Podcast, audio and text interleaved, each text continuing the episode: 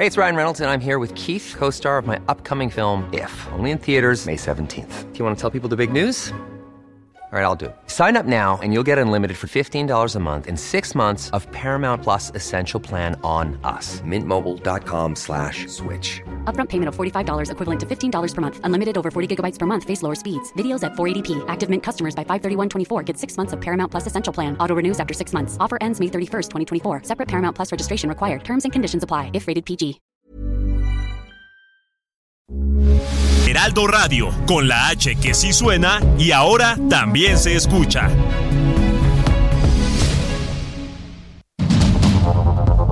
Inicia Heraldo Noticias de la tarde. Las entrevistas y el análisis profundo de los temas trascendentes. Con el prestigio informativo de Heraldo Media Group.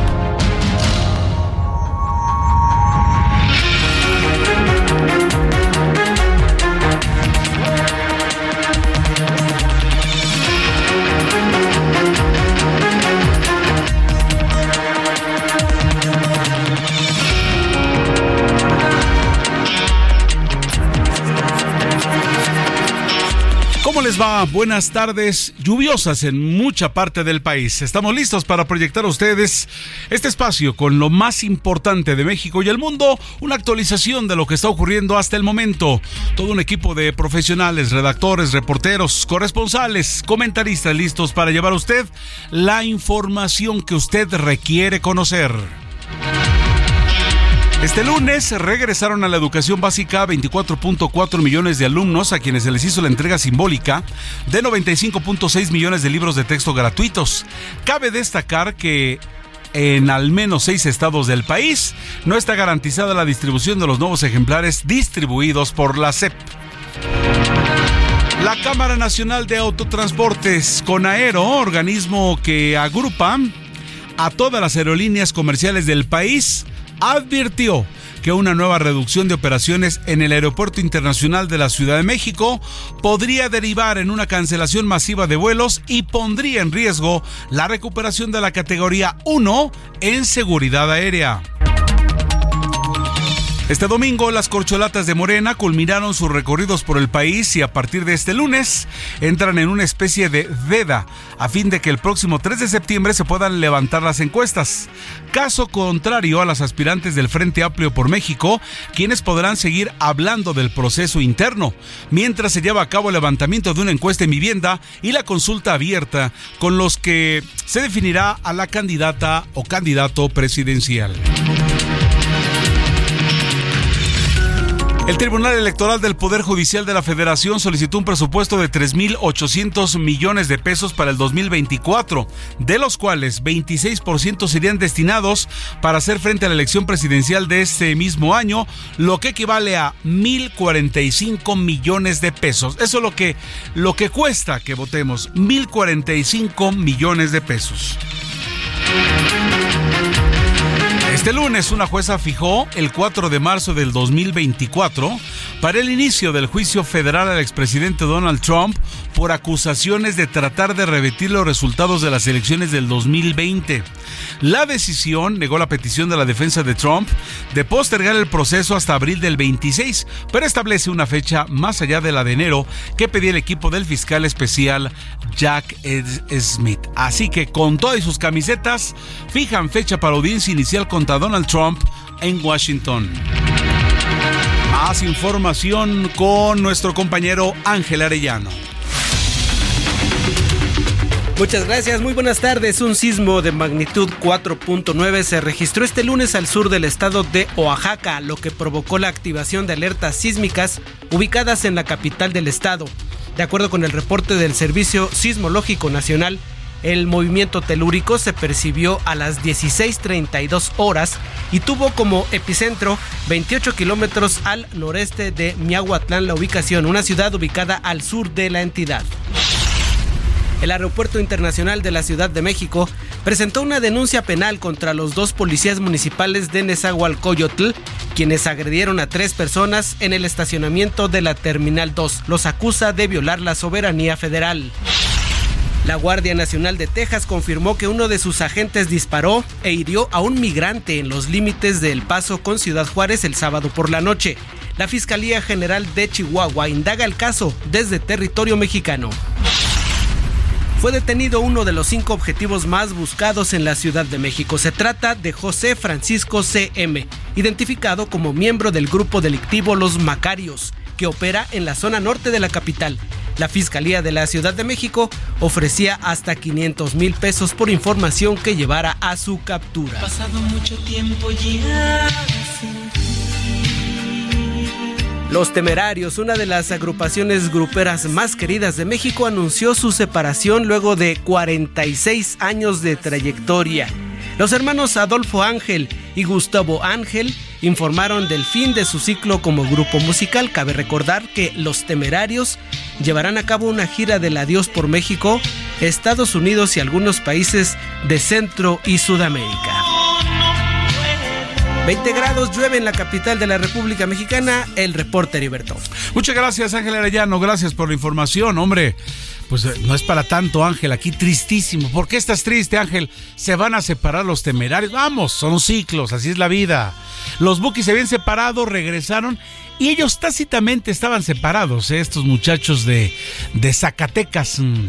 Ellos estaban virtualmente separados porque ya, había disminuido mucho su frenética carrera, eh, una carrera impresionante allá por 88, 89, que es cuando ya reventaron y se dieron a conocer en el panorama internacional y, llegaron a hacer competencia, recuerdo bien, de los Bookies y de los Jonix que, que la aprendían en aquel entonces. Pero en fin, lágrimas para el rato, mi estimado Ángel Arellano, vámonos a más información.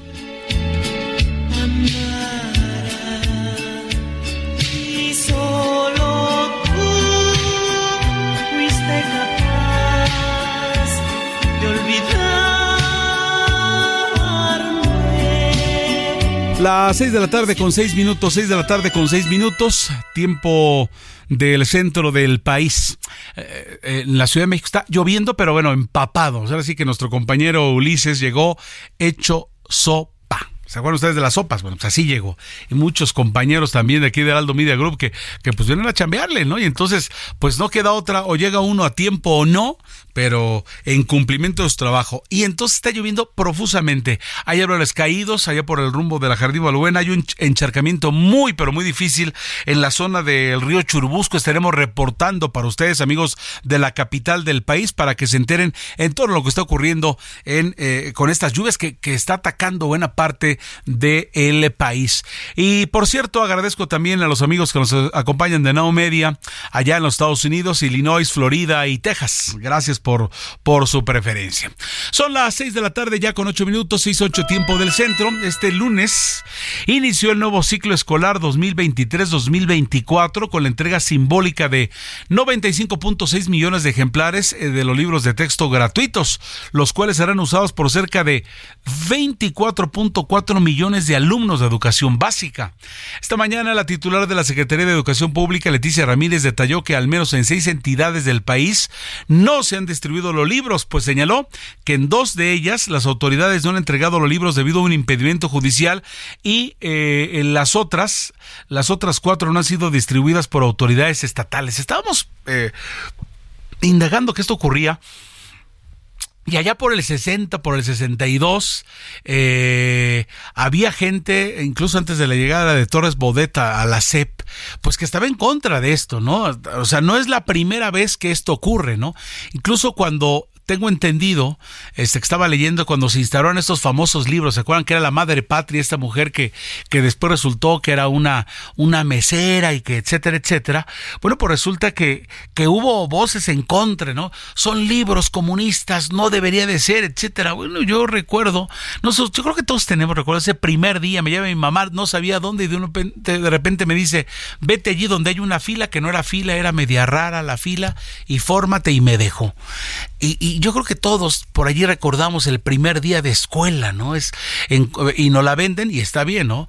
Va a ser uno amigos, este, eh, va, va, va, a tener eh, la primera impresión con la sociedad, conoce a los niños malos, etcétera, etcétera. Es, es un todo este primer día, pero eh, el número de, de, mexicanos que van 24 millones es muy interesante.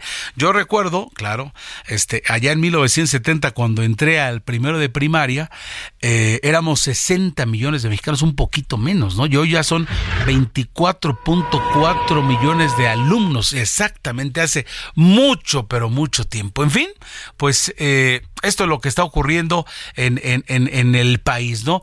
24.4 millones de alumnos de educación básica. No estamos hablando de la secundaria, preparatoria, los de universidad, que además ellos ya tienen tiempo que ingresar. Pero bueno, entonces es, es lo que hay hasta el día de hoy.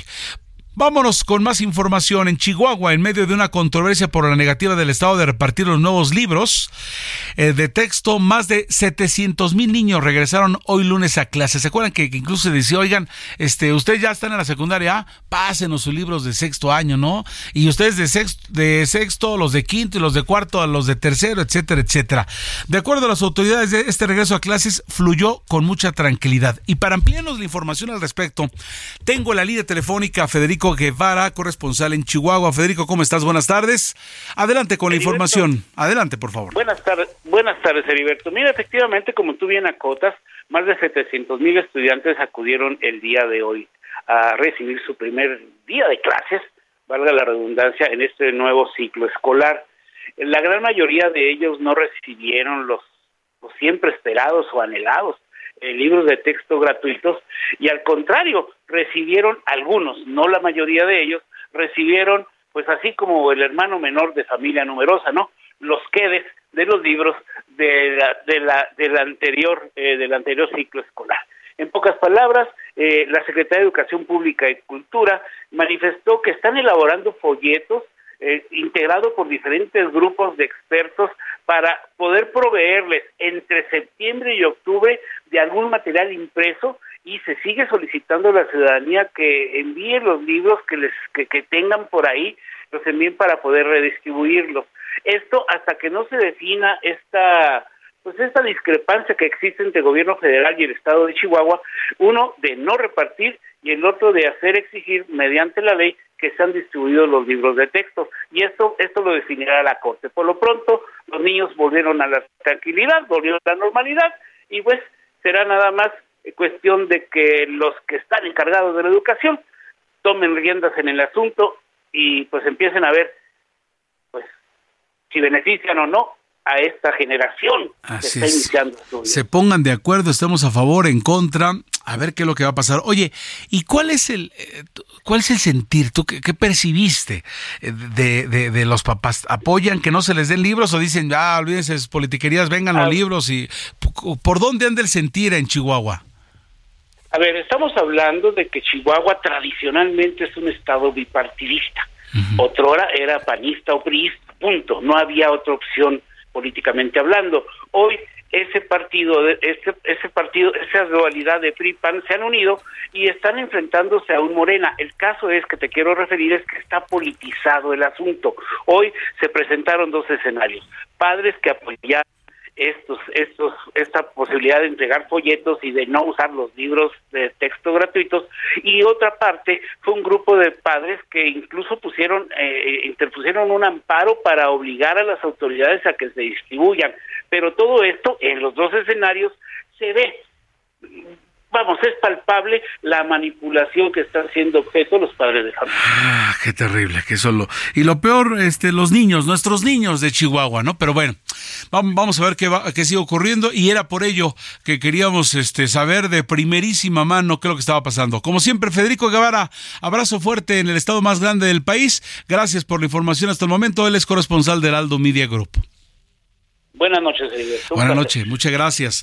Vámonos ahora al sur, vámonos a la frontera sur del país. Tengo la línea telefónica Lisette Coello, ella es corresponsal del Aldo Media Group en Chiapas. Y es que debido a la inseguridad, una circunstancia lamentable, cuando no, no se ponen de acuerdo las autoridades, que federales, estatales, y el caso es que los niños son los que la pagan. Como quieran, no tienen libros. Pero en Chiapas, debido a la inseguridad generada por el grupo de autodefensa 14 de agosto, padres de familia no enviaron a a sus hijos en el municipio de Altamirano, allá en esa entidad, lo que derivó el ausentismo de 3.640 alumnos en 16 planteles en el inicio del ciclo escolar 2023-2024. Lizeth Cuello, adelante con la información. No, no, no está, está fallando un poquitín la, la el, contacto con, con ella, eh, pero vamos a ampliar en unos segundos más la información, porque es interesantísimo, ¿no? Y entonces, hombre, eh, eh, tenemos el pulso del país porque ahorita nos fuimos al norte y ahora nos vamos a la frontera sur. Entonces, ¿qué está ocurriendo por allá? Y de manera lamentable, ¿no? Por una o por otra cosa que no estén. Y estos, eh, aquí, aquí también el asunto de, del miedo, de la inseguridad, de cómo voy a llevar a mis hijos, por qué los llevo, nos va a ir mal, ¿no? Vamos adelante con Lisette Cuello que tiene más información para ustedes. Adelante, Lisette. ¿Qué tal? Buenas tardes, Heriberto. Informarte que este lunes no iniciaron clases 3.640 estudiantes del nivel básico de 16 planteles educativos en el municipio de Altamirano, aquí en Chiapas, por miedo a la inseguridad provocada por el grupo de autodefensa 14 de agosto. Habitantes de la comunidad tienen un bloqueo en la entrada a la cabecera municipal para cuidar que no entre este grupo armado y no mandaron a sus hijos a los centros escolares para este ciclo 2023-2024 por miedo a que les toque un enfrentamiento. Así lo confirmó Mariluz Pérez Santis, habitante y madre de familia. Escuchemos. El motivo de la suspensión de las aulas que estén abiertas es por el motivo del problema que está sucediendo en el pueblo. Por lo mismo de que hay este enfrentamientos y nosotros queremos prohibir como habitantes del pueblo de que no haya este más muertes y más inocentes que son niños y todo. Por eso no estamos evitando eso. Para que también el gobierno valore esto y también él dé solución al problema que se está enfrentando en la cabecera de este Altamirano. Por eso yo digo de que debe de buscar solución. Cabe recordar que han pasado 20 días desde aquel enfrentamiento entre habitantes y el grupo de autodefensa que dejó como saldo un muerto y cinco heridos. Por tal motivo, los padres de familia decidieron no iniciar clases en todas las instituciones de este municipio. Los directivos de los centros escolares puntualizaron que en Altamirano se vive una ola de violencia, por lo que ellos están garantizando la seguridad de toda la comunidad estudiantil con esta medida que tomaron. Y finalmente te comento, Heriberto, que de acuerdo a la Secretaría de Educación en Chiapas, este lunes ingresaron más de un millón ochocientos mil alumnos, desconociendo el problema que se vive en este momento en el municipio de Altamirano. Este sería el reporte, Heriberto.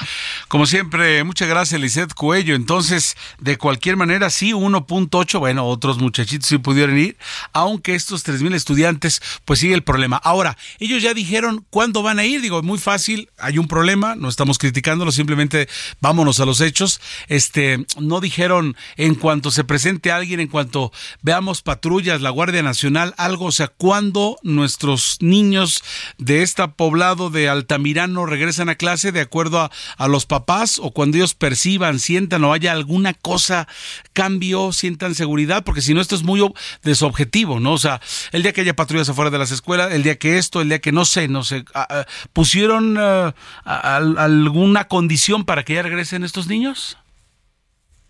Así es, Heriberto. Los padres comentaron que desde cuando han pedido una mesa de negociación con la Secretaría de Gobierno aquí en el estado de Chiapas, pero no los han tomado en cuenta. Ellos señalan que eh, cuando las autoridades de esta dependencia lleguen al municipio para garantizar la seguridad de sus hijos, en ese momento van a retornarlos a los centros educativos. Mientras tanto, nadie entra y nadie sale, eh, Heriberto, hasta que los padres pues tengan una solución con las autoridades. Pues ahí este, por pronto nuestros niños que son los que la pagan, cara pero bueno, ¿qué le vamos a hacer? Lizeth, como siempre, gracias. Muy buenas tardes. Buenas tardes, Lizeth eh, Coello, corresponsal del Aldo Media Group en Chiapas. Son las 6 de la tarde con 18 minutos. 6 de la tarde con 18 minutos tiempo del centro. Vamos a más información para todos ustedes. En el marco del inicio del ciclo escolar 2023-2024, el presidente Andrés Manuel López Obrador aseguró que son pocos los estados donde no se han distribuido los libros de texto gratuitos, mientras que 26 entidades han cumplido con la distribución de dichos ejemplares. Y en el estricto sentido, pues sí, tiene razón. Durante su conferencia matutina de este lunes, López Obrador destacó los casos de Chihuahua y Coahuila, que, mediante una controversia, detuvieron la distribución de los libros, mientras que en el Estado de México un amparo obliga a la autoridad a no entregar los libros a pues 20 estudiantes, mientras que en Aguascalientes, Querétaro, Yucatán y Guanajuato llegaron los ejemplares, pero aún no han sido distribuidos a pesar de no existir amparo alguno. O sea, allí no hay amparo, pero en Aguascalientes, Querétaro, Yucatán y Guanajuato no se han entregado. Esto es lo que dijo el presidente de la República. Son pocos los estados en donde no se han distribuido los libros. En el caso de Chihuahua y de Coahuila, por lo que ya sabemos, los gobernadores de esos estados, la gobernadora de Chihuahua, el gobernador de Coahuila, presentaron una controversia y un ministro de la Suprema Corte resolvió que no se distribuyan los libros y por eso no se está haciendo. En otros casos eh, ya se tienen los libros, pero no los han distribuido.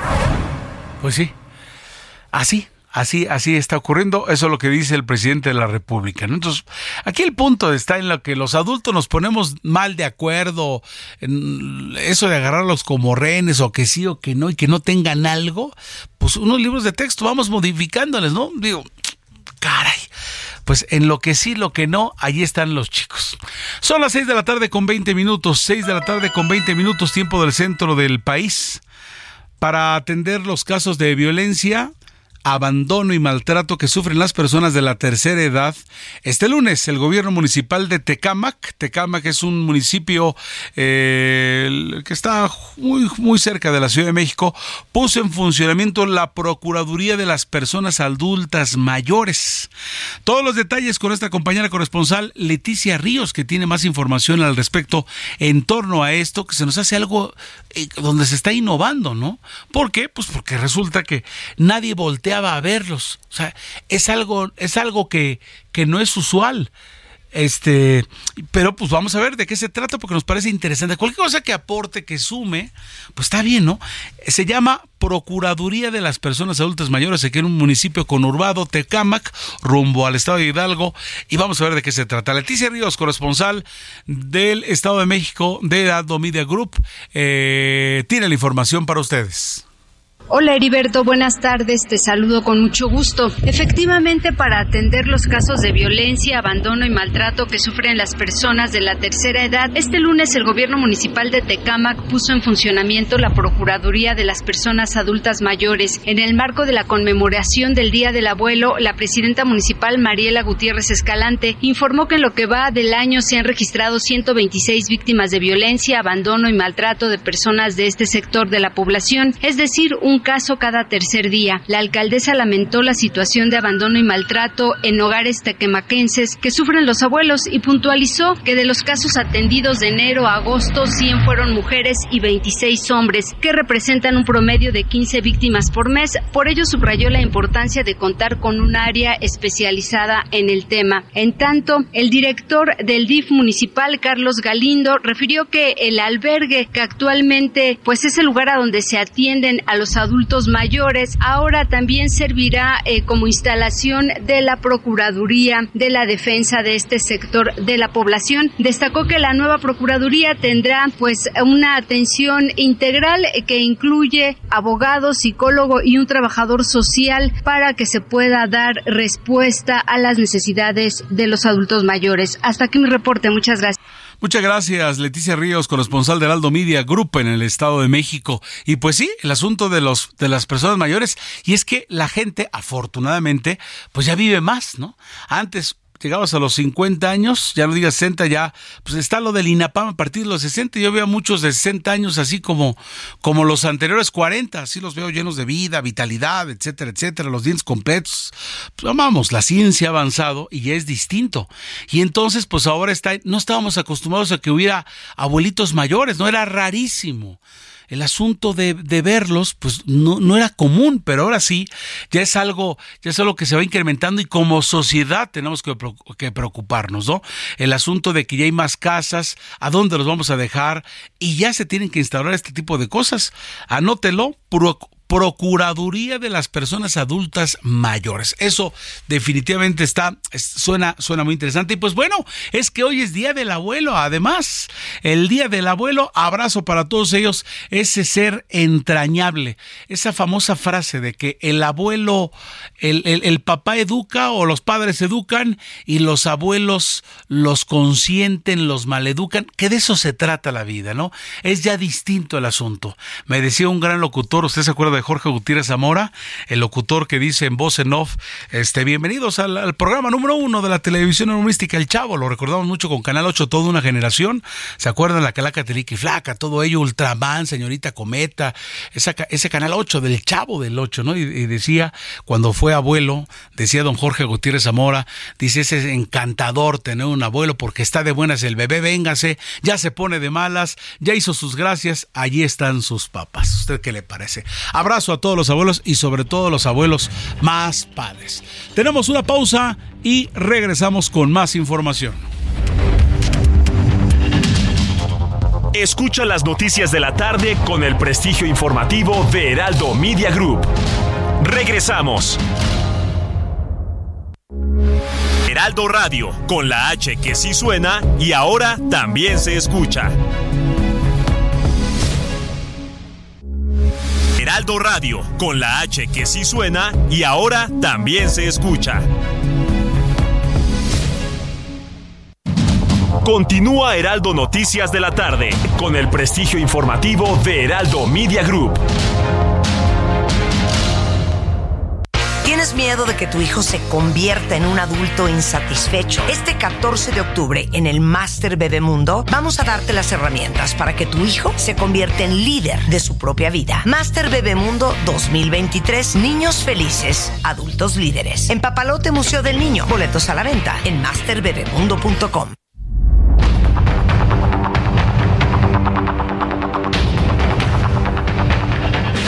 Son las 6 de la tarde con 30 minutos tiempo del centro del país, 6 con 30. Vamos adelante con las noticias de la tarde. Bueno, pues eh, el Tribunal Electoral del Poder Judicial de la Federación solicitó un presupuesto de 3.890 millones de pesos para el 2024, de los cuales el 26% serían destinados para hacer frente a la elección presidencial de ese mismo año, lo que equivale a 1.045 millones de pesos. En la línea, Misael Zavala, reportero del Aldo Media Group, con más información. Adelante, Misael, buena tarde. Muy buenas tardes, Heriberto, te saludo, saludo también a la auditoría. Efectivamente, pues Oscar Santiago Sánchez, quien es el secretario administrativo del Tribunal Electoral Federal, pues ya informó que se solicitó a la Secretaría de Hacienda y Crédito Público, por esta vía se va a mandar también este proyecto a la Cámara de Diputados, un presupuesto de 3.890 millones de pesos, de los cuales un 26% se destinará pues a las elecciones federales del 2024 y con las que haga frente este tribunal electoral para esta contienda, la contienda pues más importante de la historia del país. Así lo dio a conocer eh, Santiago Sánchez, quien indicó que el presupuesto que se solicita para el 2024 es 25% menor en términos reales, es decir, unos 1.300 millones de pesos, que el presupuesto que se pidió en el 2018 se hace la comparación cuando se realizó la última elección presidencial en el país. El Tribunal Electoral Federal en ese sentido ya envió su propuesta, tomando en cuenta que en el 2024 se realizarán las elecciones más grandes en la historia, con más de 20 mil cargos políticos que se van a renovar de estos 3.890 millones de pesos que está solicitando ya como presupuesto el Tribunal Electoral, el 71% está proyectado para el gasto operativo, lo cual se traduce pues en unos 2.788 millones de pesos y lo que significa que es un, presto, un presupuesto igual al que se tiene para este año 2023 De este total también se destinará en 55.6 millones de pesos para proyectos específicos de obras, lo cual representa el 1.4%. En este sentido, Heriberto también pues eh, en esta en este proyecto se contempla por primera vez en la historia del Tribunal Electoral Federal un fondo contingente para recuentos electorales de aproximadamente 85 millones de pesos, es decir, los magistrados de la Sala Superior del Tribunal Electoral pues ya están previendo que en algunas elecciones de estos 20 mil cargos que se van a renovar en el país el próximo año, pues haya algún, algunos que también, pues haya algunos recuentos de votos por ahí. También se le cuestionó a las autoridades del poder, del poder electoral que, eh, pues, si están previendo que para la elección presidencial se haya un recuento de votos, ellos dijeron que es para cualquiera de las elecciones que se van a llevar a cabo, se tiene previstos estos 85 millones de pesos, esa previsión que por primera vez se realiza en el tribunal de manera responsable y no se plantea para una elección en particular, sino pues para alguno de estos cargos. Heriberto, también en este sentido, eh, pues eh, José Luis Alcudia Goya, director de comunicación social del tribunal, aclaró que en este momento pues no se visualiza un recorte en el Tribunal Electoral Federal, sino pues ahí ya entran a pláticas para eh, que la Cámara de Diputados apruebe ya este presupuesto. Pero ¿qué te parece si escuchamos eh, a Óscar Santiago Sánchez, secretario administrativo del Tribunal Electoral, para ver cómo dice sobre este presupuesto? Adelante. Así, cuidando el buen uso del dinero público, en nuestro proyecto de presupuesto eh, estamos solicitando 3.890 millones de pesos. Esta cifra significa 25% menos en términos reales que el botón de muestra inmediato, que es la elección del 2018. Eh, así, estos 25% eh, eh, recursos menos en términos reales corresponden a un poco más de 1.300 millones de pesos. Heriberto, pues vamos a ver si la Cámara de Diputados acepta que el Tribunal Electoral Federal tenga estos 3.890 millones de pesos del presupuesto del 2024. Vamos a ver cómo avanzan estas negociaciones, donde pues también los magistrados del Tribunal Electoral van a pedir a la Cámara de Diputados una reunión para eh, pues analizar este proyecto que ya presentaron a la Secretaría de Hacienda. Michelle, como siempre, gracias por la información, muy gentil. Gracias, muy buena tarde. Ah, eh, muy buena tarde. Y bueno, en el mismo asunto, el presidente Andrés Manuel López Obrador aseguró que los miembros del Poder Judicial se ampararían en caso de que el grupo parlamentario de Morena concrete la reducción presupuestal que propone para el 2024. Esto al exponer el salario y prestaciones que recibe el ex colaborador de Genero García Luna, incorporado a la Suprema Corte de Justicia de la Nación. Y todo esto ocurrió cuando volvió a ser cuestionado sobre la postura de la bancada de Morena para reducir en 25 mil millones de pesos el presupuesto que el Poder Judicial solicitará para el 2024.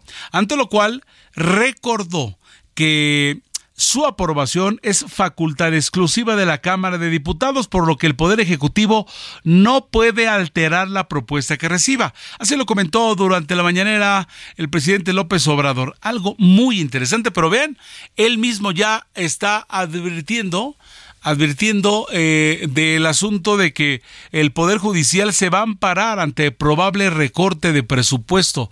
Algo ya eh, eh, se respira en el ambiente que, que curiosamente no los políticos se anticipan a cosas que van a pasar y luego lo curioso del asunto es que en efecto esto ocurre, ¿no?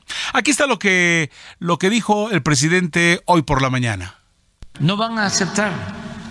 Ya hasta les puedo este, adelantar que si en el Congreso les reducen el presupuesto, se van a amparar y no van a obedecer y van a violar la Constitución y van a tener el apoyo de los conservadores y de la mayoría de los medios.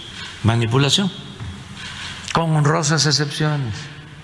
Entonces, eh, así está la situación. Pero ¿quién tiene la última palabra? El pueblo, del pueblo.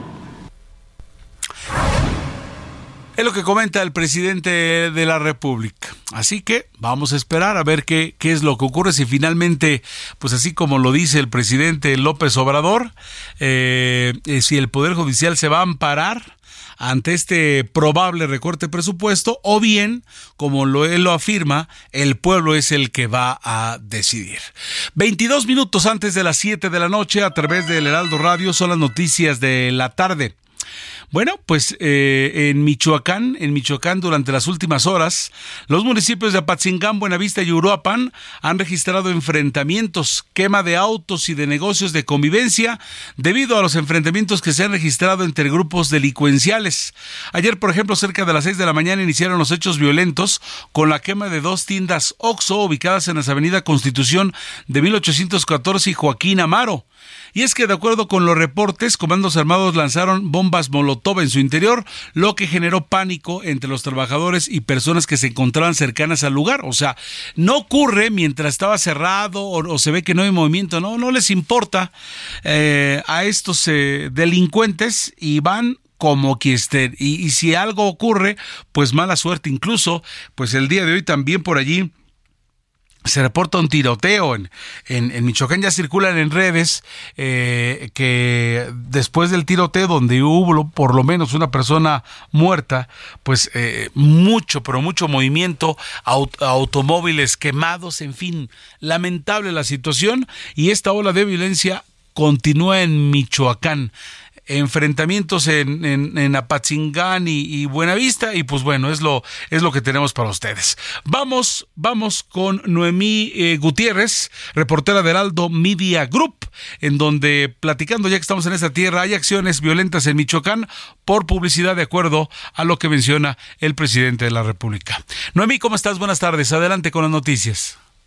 Hola, muy buenas tardes, Heriberto. Pues sí, este tema de la violencia en Michoacán, pues hoy se trató en la conferencia de prensa matutina y ayer el presidente Andrés Manuel López Obrador pues calificó estos hechos violentos de quemas y bloqueos como actos de propaganda y de publicidad. Sin embargo, dijo la paz y la tranquilidad. Dijo, para este caso intervino la Guardia Nacional en apoyo con la Secretaría de la Defensa Nacional. Además, estuvieron apoyados por la Policía Estatal. Pero escuchemos qué fue lo que dijo el presidente Andrés Manuel López Obrador.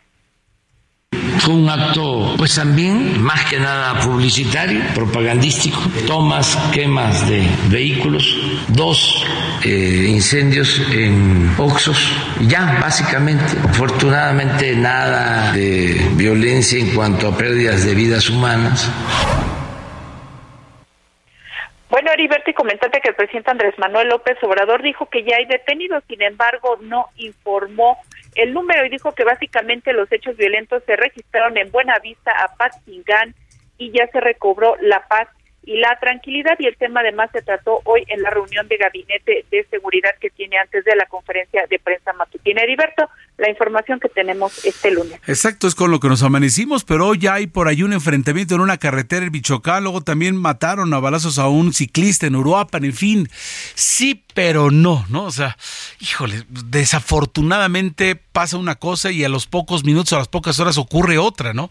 Y eso es lo que pasó hoy. Ojalá que ya la presencia, pues, de estos cuerpos de seguridad inhiba el, el que los delincuentes, y no lo digo solo por Michoacán, en cualquier parte del país, pues sientan que, que, pueden ser castigados, que pueden ser eh, eh, reprimidos, ¿no? En, en este su actuar, su actuar impune, donde de repente nosotros sentimos. Domingo Gutiérrez, como siempre, reportera de Heraldo Media Group, gracias por la información. Muy buenas tardes, Buenas tardes. Ahora 19 minutos para las 7 de la noche, tiempo del centro, 19 para las 6, allá, por ejemplo, en Tepic, Nayarit, donde nos escuchan a través de ese espacio.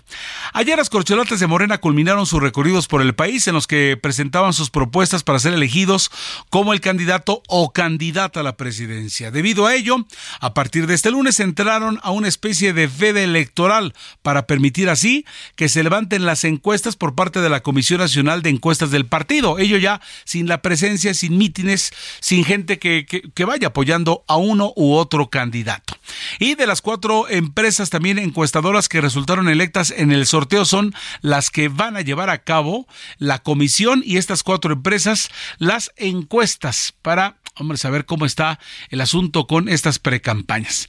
Todo ello mientras que el sábado pasado las aspirantes del Frente Amplio llevaron a cabo su último foro regional, aunque ellas no entrarán en veda y podrán seguir hablando sobre el proceso interno eh, hasta el levantamiento de las respectivas encuestas que elegirán a su candidata presidencial. Es decir, las corcholatas ya no van a decir nada, pero las dos candidatas o aspirantes al Frente Amplio sí van a seguir hablando, haciendo mítines, aunque ya no haya un encuentro tal cual.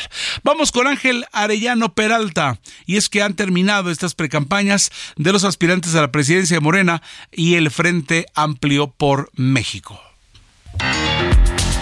Fin de semana de cierres de campaña de los aspirantes a la presidencia de la República que buscan representar a Morena, quienes por 70 días promovieron sus aspiraciones. Claudia Sheinbaum, arropada el viernes por diputados federales y locales, ofreció su última asamblea informativa. Fue en el Velódromo Olímpico de Jalapa, Veracruz, antes de su cierre final del sábado en el Monumento a la Revolución, donde destacó los logros que ha obtenido la 4T en los programas sociales. Somos presente y futuro. No los oigo.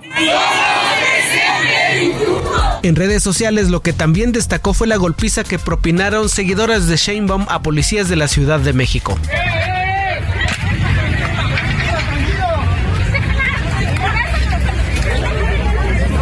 Marcelo Ebrard cerró en la Arena Ciudad de México, la cual lució llena de seguidores, ante quienes el ex canciller dijo que no le fallará a la gente libre. Yo nunca les voy a fallar a ustedes. Dijimos no mentir, no robar y no traicionar al pueblo. Yo les agrego y no fallar a la gente libre de México. Las cuatro, se las prometo y me comprometo a cumplirlas. Al igual que Sheinbaum, Adán Augusto López realizó su gran cierre de asambleas informativas en el Monumento a la Revolución, en donde citó palabras de su paisano, el poeta y político tabasqueño Carlos Pellicer. Decía Carlos Pellicer, cuando a un hombre lo sigue un pueblo es porque en las manos el corazón lleva. Y yo hoy les digo, les entrego mi corazón. Gerardo Fernández Noroña cerró campaña en Zacatecas, desde donde acusó inequidad en la contienda, ya que dice, las casas donde simpatizantes muestran su apoyo no son tomadas en cuenta por los encuestadores. Al único que pretenden sancionar es aquí al lucharro negro porque la gente tenga en su puerta, en su ventana, una cartulina que diga En su última asamblea informativa en la Plaza de las Tres Culturas de Tlatelolco, el senador Ricardo Monreal insistió en que no se baja de la contienda. No vamos a parar, vamos a continuar la lucha hasta donde se pueda, como se pueda con quien quiera y pueda. La corcholata verde Manuel Velasco se presentó ante cientos de simpatizantes en la Expo Santa Fe de la Ciudad de México, donde resaltó que pese a lo que se decía llegó al final de la contienda. Contra todos los pronósticos, contra todas las voces que decían que no íbamos a llegar al final. Hoy les demostramos Así, desde este 28 de agosto y hasta el 3 de septiembre, se definirá al candidato o la candidata que competirá en los comicios de 2024 por Morena en pos de la presidencia de la República. Informó para las noticias de la tarde Ángel Arellano Peralta. Pues ahí está. Entonces, de manera formal, las corcholatas ya no.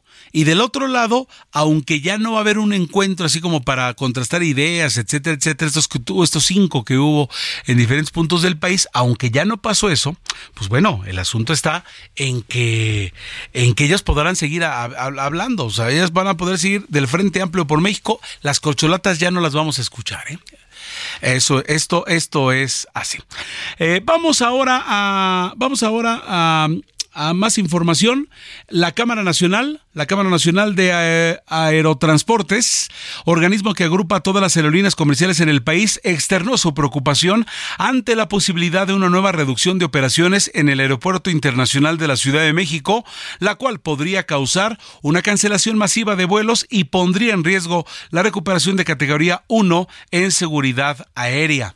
Y es que a través de un comunicado, la Canaero advirtió que la reducción pondría en una situación desfavorable al país a nivel internacional y señaló que el problema de fondo en el aeropuerto capitalino no es la capacidad de operaciones por hora, sino la antigüedad de la infraestructura y el deterioro en la que se encuentra, ya que requiere, dijeron, una intervención mayor que resulta apremiante al ser una instalación estratégica para la seguridad nacional, los ingresos del gobierno, la derrama económica y también los empleos.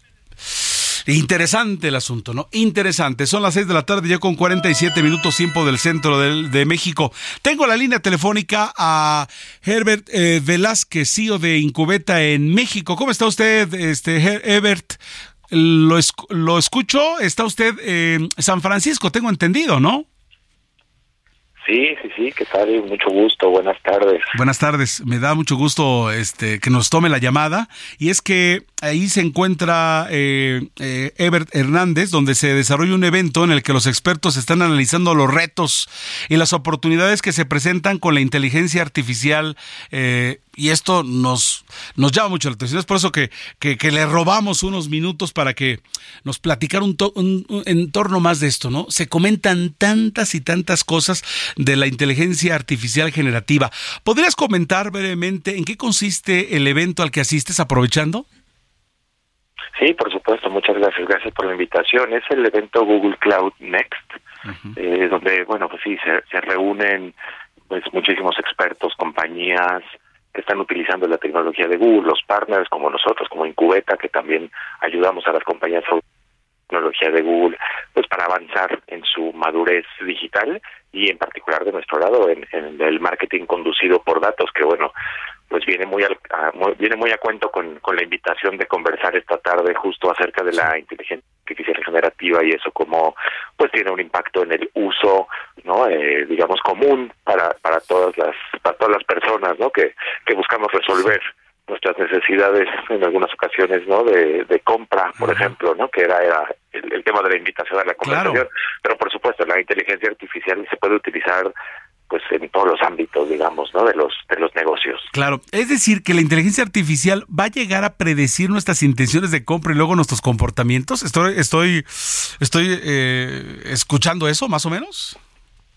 Sí, sin que sin que sea un tema, sabes, invasivo de la privacidad de, de, cada uno de nosotros, pues hay hay ya un, ¿no? una buena buena cantidad de recursos que permiten a las compañías justamente anticiparse a eh, las necesidades de los clientes, de los, en este caso pensemos de los consumidores, ¿no? Que están buscando a lo mejor resolver alguna alguna necesidad a través de un producto, un servicio, y todo eso es a través de justamente el uso inteligente de los datos, observación del comportamiento de los usuarios en sus transacciones, ¿no? En sus a veces comportamientos en línea, de nuevo sin eh, no sin violar la, la, privacidad y siempre respetando digamos no la, las regulaciones en, en, el uso de los datos en la privacidad de, de las personas no solamente de su información privada sino también inclusive hasta de cuando permiten o no que se les haga seguimiento, eh, por ejemplo, de su navegación online,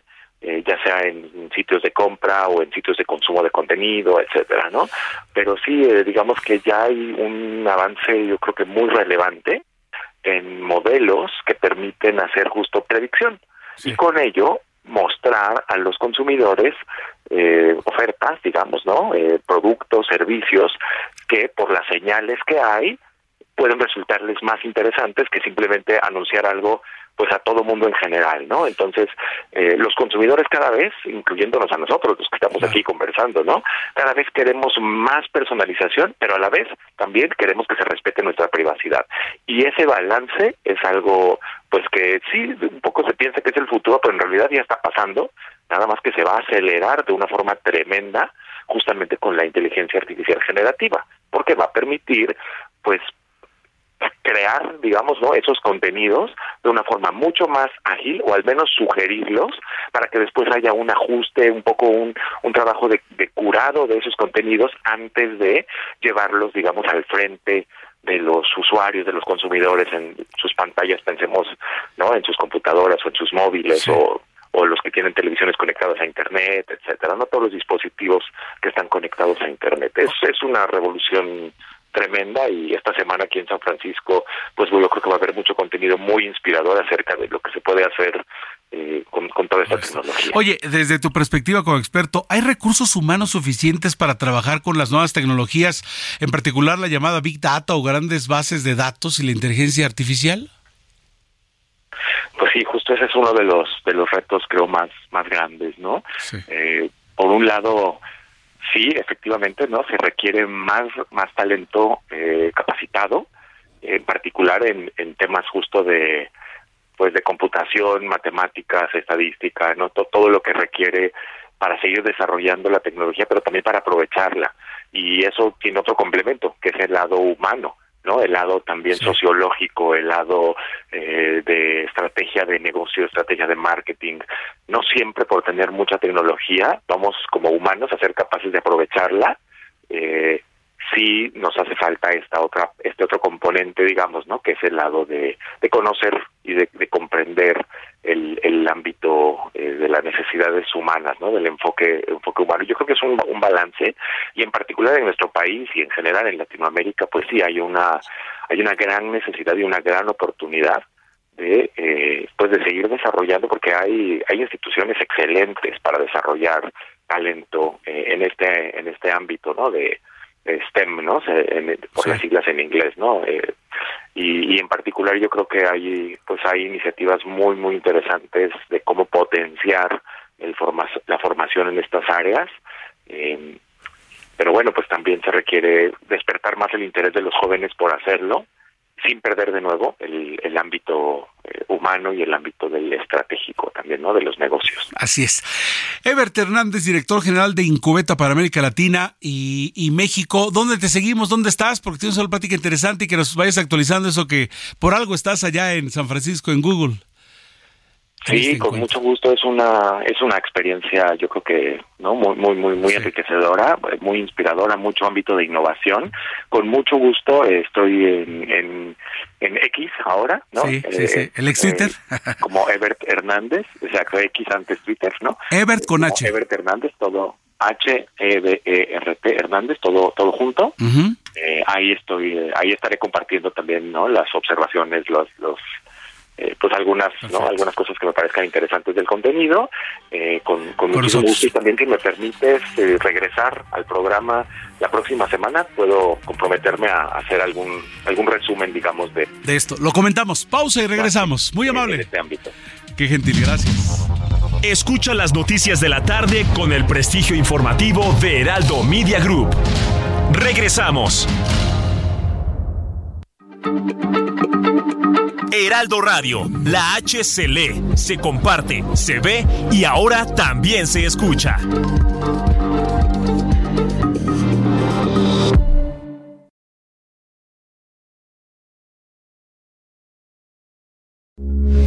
Heraldo Radio, con la H que sí suena y ahora también se escucha. Continúa Heraldo Noticias de la tarde con el prestigio informativo de Heraldo Media Group. Querida, no me ha sanado bien la herida.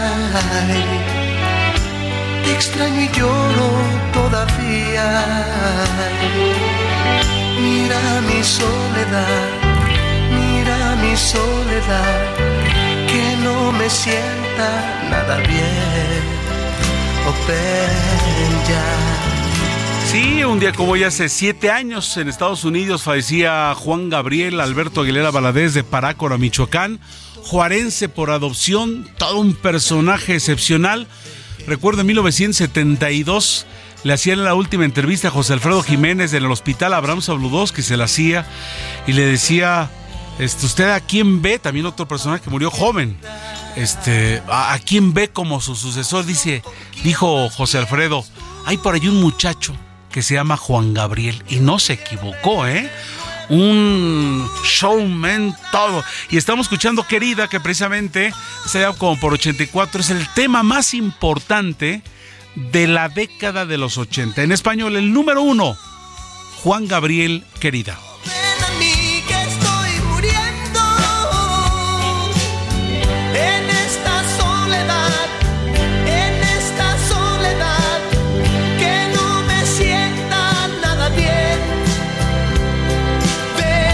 Fíjense que he tenido la suerte de, asistir a varios espectáculos. En algún momento estaba más ligado a, a los espectáculos.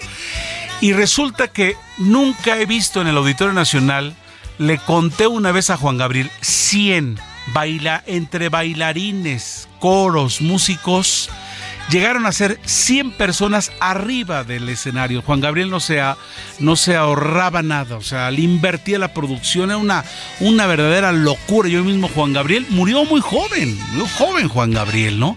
Así como José Alfredo en su tiempo, cuarenta y tantos, Juan Gabriel también era joven y, falleció. No lo veíamos bien físicamente, pero no para que falleciera, ¿no? Juan Gabriel, lo seguimos recordando a siete años de distancia, divo de Juárez.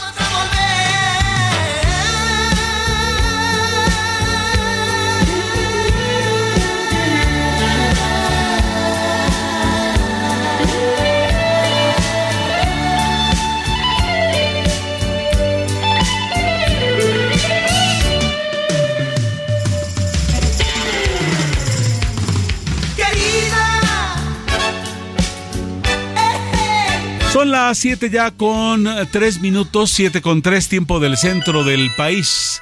Afectaciones, casas, negocios, Coyoacán también en la Ciudad de México. Y es que este, esta tormenta tropical Idalia eh, ha dejado eh, Veracruz problemático está el asunto en Veracruz y allá en Florida incluso ya el, gobierno del estado ha desalojado mucha gente, o sea, se espera, se espera que, que, haya, haya, eh, que pegue con mucha, pero mucha fuerza Idalia. Entonces, eh, de allí los problemas y nosotros ya, ya los, los tenemos realmente, eh, ya los tenemos aquí, por ejemplo, en la capital del país, mucha, pero hay mucha lluvia. Vamos a una actualización hasta el momento.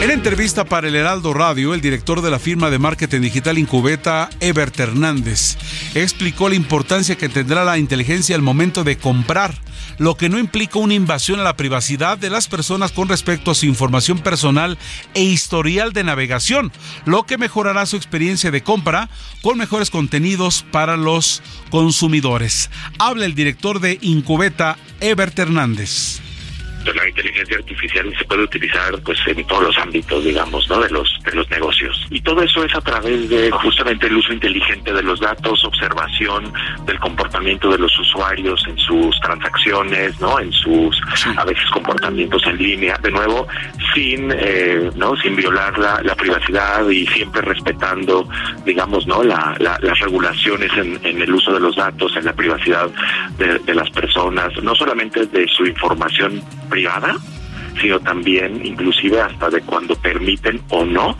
que se les haga seguimiento, eh, por ejemplo, de su navegación online. Así nos lo dijo en estos micrófonos este experto que se encuentra ya, Ebert Hernández se encuentra en una, en eh, una junta ya en, en Google en San Francisco, California. Interesantes puntos de vista en torno a ello. El todavía presidente nacional del PRI, Alejandro Moreno, reconoció que las encuestas no están favoreciendo a su aspirante, Beatriz Paredes, aunque aclaró que el tricolor siempre buscará la unidad al interior del Frente Amplio por México y adelantó que este miércoles hará un importante anuncio al momento, pero por lo pronto escúchelo usted a través de estos micrófonos. Alejandro Moreno, líder nacional del PRI, reconoce que las encuestas no están favoreciendo a su aspirante Beatriz Paredes. Comerciantes y habitantes de Tizayuca en Hidalgo realizaron bloqueos en el centro de esa localidad y arrojaron piedras y huevos en la presidencia municipal en protesta por la clausura de un puesto de barbacoa sobre la autopista México-Pachuca, donde presuntamente se vendía carne de perro.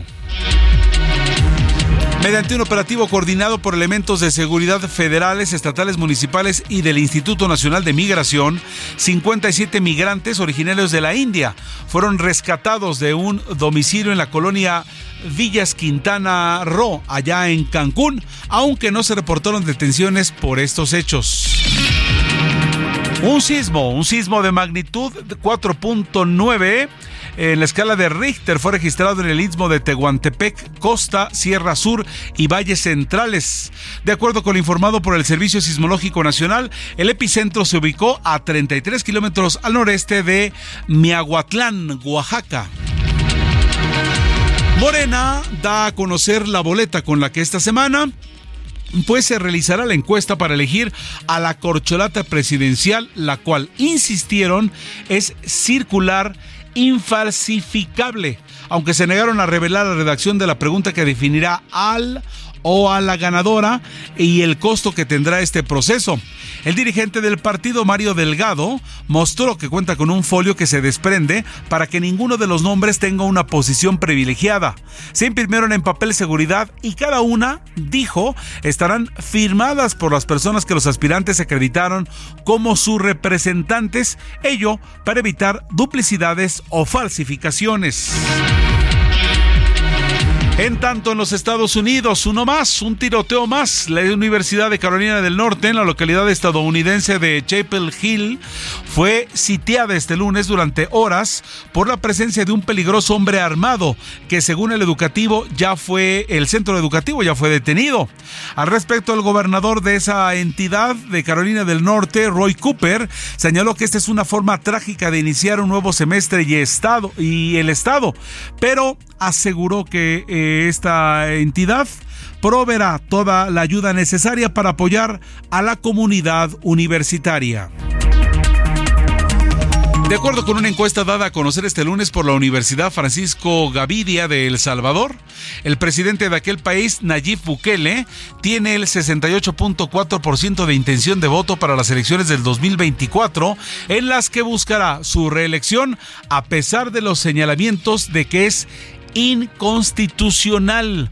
Toda una sorpresa el presidente Bukele, donde pues es muy popular en su país. 68.4% de intención por si busca su reelección. Los Temerarios, una de las agrupaciones gruperas más queridas de México, anunció su separación tras más de 46 años de trayectoria. Los hermanos Adolfo Ángel y Gustavo Ángel Alba informaron del fin de su ciclo como grupo musical. Los Temerarios de Zacatecas llevan a cabo una gira del adiós por México, Estados Unidos y algunos países de Centro y Sudamérica.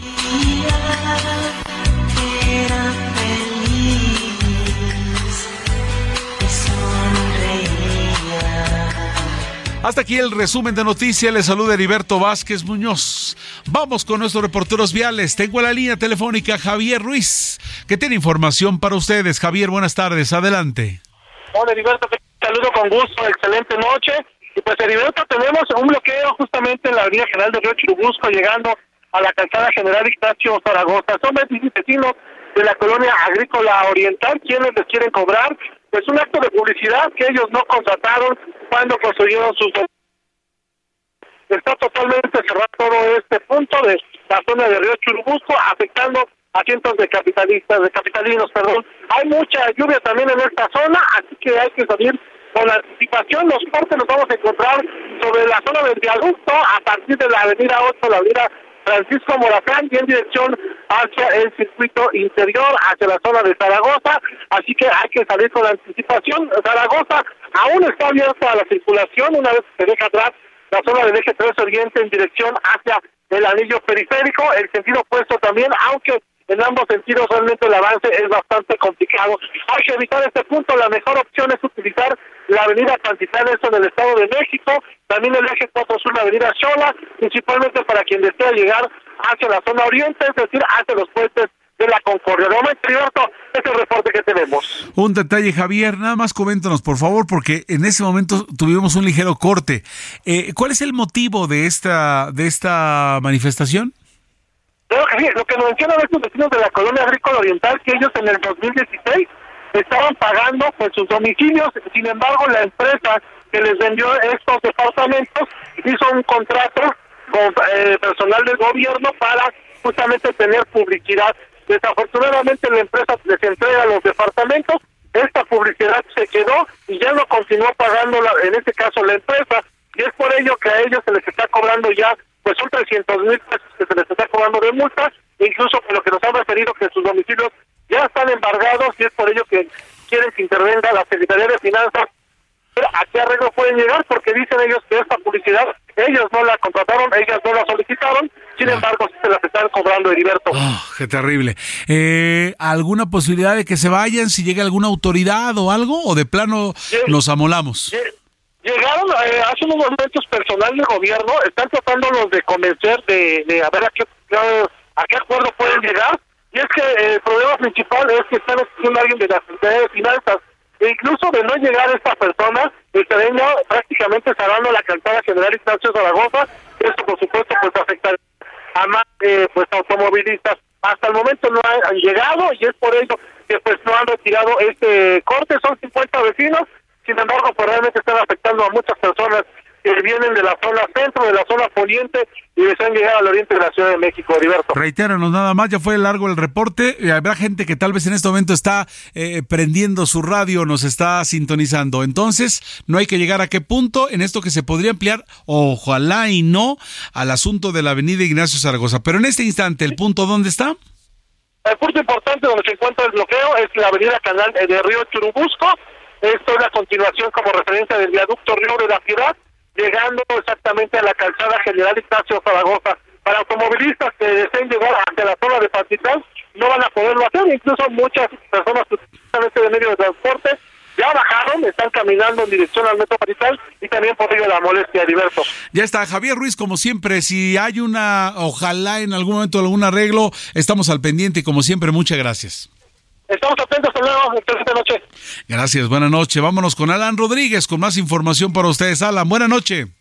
Heriberto, amigos, muy buenas noches. Tomen en consideración Avenida Río San Joaquín, ya presenta severos asentamientos para todas las personas que se dirigen con rumbo hacia la zona del periférico, continúan hacia el perímetro del Estado de México en el municipio de Naucalpan. Y es que a partir del cruce del lago Alberto ya tenemos algunos asentamientos y prácticamente avance de vuelta ya a lo que es el cruce con la zona del periférico. En el sentido contrario, para todas las personas que provienen de la zona de periférico, encontrarán buen avance a partir de este punto. Sin embargo, tome en consideración que en dirección hacia la zona oriente estará encontrando lo que es pues la, impedimento ah, para la incorporación hacia la lateral de este punto a partir de la zona de ingenieros militares y hasta la zona del el tercer retorno de anillo de circunvalación. Esto debido a obras que se están realizando para la reparación de un socavón que se registró hace ya varios días. Sin embargo, pues esto está impidiendo el avance local para todas las personas que se quieren desplazar hacia la zona de Lomas de Sotelo. Como alternativa para esta situación que está presentando, tenemos la avenida Rodolfo Gaona que estará permitiendo al tránsito local llegar hacia sus domicilios. Tómelo en consideración, el avance a partir de este punto es mejor hasta la zona prácticamente de lo que es circuito interior. Tómelo en cuenta, es el reporte que tenemos. Gracias, Alan Rodríguez. Vamos con Mario Miranda, más información, noche de bloqueos terribles en la zona metropolitana y aparte para acabar la lluvia. Mario Miranda, adelante. Heriberto, ¿qué tal? Buenas noches. Informo que las fuertes lluvias que se registraron esta tarde de este lunes dejó varias afectaciones en varias demarcaciones al sur de la ciudad, como es la alcaldía Coyoacán, Iztapalapa, Benito Juárez, Magdalena Contreras y Tlalpan. Se informó que en los carriles laterales del circuito exterior de Churubusco y Miramonte se formó un encharcamiento de aproximadamente 40 centímetros de altura y 50 metros de, de, espejo de agua. Esto afectó gran parte de la vialidad para todos los automovilistas que se dirigen hacia la zona del aeropuerto. Afortunadamente, después de varios minutos, ya llegó personal de bomberos quienes están trabajando en desasolvar estas coladeras que están tapadas y están ocasionando inundaciones, encharcamientos en varias partes de la zona sur. En estos momentos nos dirigimos a la colonia del Carmen, Coyacán, donde nos han reportado que hay varias afectaciones. Estaremos informando más adelante de las afectaciones que se han registrado, lo que es en la alcaldía Coyoacán, Heriberto. Muchas gracias, gracias Mario Miranda, muy pendientes de la información, muy gentil por tu reporte. Seguimos pendientes, buenas tardes. Muchas gracias. Sí, nos reportan también una, un bloqueo en la vía Morelos en Ecatepec, otro en la López Mateos en Atizapán. Terrible, después lluvia, imagínese usted. Son ahora las 7 de la noche, 16 minutos. 7, 16, tiempo del centro del país. Vamos con Héctor Alejandro Vieira y la información de los mercados. La Bolsa Mexicana de Valores comenzó la semana con una ganancia del 0.47%, equivalente a 251.11 puntos, con lo que el índice de precios y cotizaciones, su principal indicador, se ubicó este lunes en 53.442.64 unidades, en línea con los mercados de la región. En Estados Unidos, Wall Street cerró con ganancias generalizadas, ya que el Dow Jones avanzó 0.62% para llegar a 34.559.98 unidades. Por su parte, el Standard Poor's sumó 0.60 0.63% para ubicarse en 4.433.31 unidades y el Nasdaq ganó 0.84% para cerrar en 13.705.13 unidades. En el mercado cambiario el peso mexicano se depreció 0.11% frente al dólar estadounidense y cerró en 16 pesos con 32 centavos a la compra y 16 pesos con 77 centavos a la venta en ventanilla. El euro cerró en 17 pesos con 67 centavos a la compra y 18 pesos con 16 centavos a la venta. El Bitcoin tuvo un retroceso en su valor del 0.12% para ubicarse en 25.978 dólares por unidad, equivalente a 436.042 pesos mexicanos con 81 centavos. El presidente de la Reserva Federal de Estados Unidos, Jerome Powell, advirtió que aunque la inflación ha descendido en la Unión Americana, sigue en niveles demasiado elevados, por lo que no descartó más aumentos a la tasa de interés si es necesario y la postura monetaria se mantendrá en un tono restrictivo. El Instituto Nacional de Estadística y Geografía dio a conocer que en julio el comercio internacional de México tuvo un comportamiento mixto, ya que las exportaciones tuvieron un crecimiento anual del 2.9% para alcanzar 47.550.4 millones de dólares. Pero, por el contrario, las importaciones cayeron 7.7% anual, quedándose en 48.431.6 millones de dólares. El Banco de Desarrollo de América del Norte descartó que los conflictos comerciales de México con Estados Unidos tengan un impacto en la inversión extranjera directa de nuestro país, la cual alcanzó la cifra de 29 mil millones de dólares en el primer semestre del año, de acuerdo con datos de la Secretaría de Economía. Informó para las noticias de la tarde Héctor Vieira. 7 de la noche con 18 minutos. Gracias Héctor Alejandro Viera por la información. 7.18, tiempo del centro. Saludos cordiales amigos allá de, de Oaxaca, que acaba de temblar, bueno, tembló, tembló. Eh, también a los amigos que están acompañándonos en, en Istmo, en, eh, la capital del estado de, de Chiapas. Eh, también para ustedes que están sintonizándonos allá, por supuesto, en Mérida, Yucatán, en, en La Laguna, en Tampico, Guadalajara, Monterrey y todo el mundo a través de nuestra aplicación heraldodemexico.com.mx. Bueno, pues al menos ocho personas perdieron la vida durante la explosión de una pipa que trasladaba combustible sobre la carretera federal México-Acapulco, a la altura del municipio de Eduardo Neri, en el estado de Guerrero. Carlos Navarrete, corresponsal de Heraldo Media Group Guerrero, tiene la información para ustedes. Adelante, por favor. Alberto, buenas noches. Efectivamente, como comentas, eh, de acuerdo con reportes preliminares de la Secretaría de Protección Civil del Gobierno del Estado, poco antes de las 4 de la tarde de este lunes se registró la volcadura de una pipa de que trasladaba combustible sobre la carretera Federal México-Acapulco en el tramo Chipancingo-Iguala, justo a la altura de la comunidad del Platanal. Eh, la información refiere que en el accidente se vieron involucrados otros dos vehículos, un, un taxi. En el primero murió una persona, en el taxi murieron seis personas, al parecer viajaba con pasajeros, y en la pipa también perdió la vida otra persona. Un total de ocho personas muertas, los cuerpos de las víctimas quedaron completamente calcinadas. Se desconoce si hay un número superior de, personas fallecidas, porque hay que comentar que estos ocho cuerpos son los que las autoridades alcanzaron a apreciar mientras controlaban el incendio. Habría que esperar si se actualiza la información. Eh, finalmente, comentaste que al lugar se trasladaron bomberos de protección civil estatal y del municipio, quienes controlaron el incendio. Y bueno, hasta este momento la circulación en la carretera permanece cerrada. Hasta aquí mi reporte. Muchas gracias. Buenas noches. Gracias. Y es que terrible, así, terrible. El humo negro, espeso. O sea, fue un accidente terrible. Gracias, Carlos Navarrete, corresponsal en Guerrero de Aldo Media Group. Son las 7 ya con 20 minutos, tiempo del centro. Tengo en la línea telefónica a Israel Sánchez Martínez. Él es encargado del despacho de la presidencia de la Unión Nacional de Padres de Familia. Y es importante, ya estamos en este regreso a clases. Hablábamos de este regreso que podía eh, darse. Y bueno, lo importante es que esta Unión Nacional de Padres de Familia llama a apoyar a los maestros en este inicio del ciclo escolar. Es el maestro el que está allí al frente. Adelante, por favor, ahora sí, Israel Sánchez, ¿cómo está usted? Buenas noches, gracias por tomarnos la llamada. ¿Qué tal? Buenas noches, ¿cómo están? Un gusto saludarlos, buenas noches. Muchas gracias. Están llamando ustedes a apoyar a los maestros en este arranque de este ciclo escolar. Sí, fíjate que eh, el día de hoy se lanzó una plataforma en el que, junto con otras organizaciones, pero principalmente contando con el apoyo de Coparmex, eh, la idea es desarrollar algunos instrumentos para, con todo lo que implica los libros de manera que son ilegales, eh, pues bueno, puedan adoptarse de algunos materiales complementarios en lo que se resuelve pues esta situación en la que la propia Secretaría se, se inmiscuyó.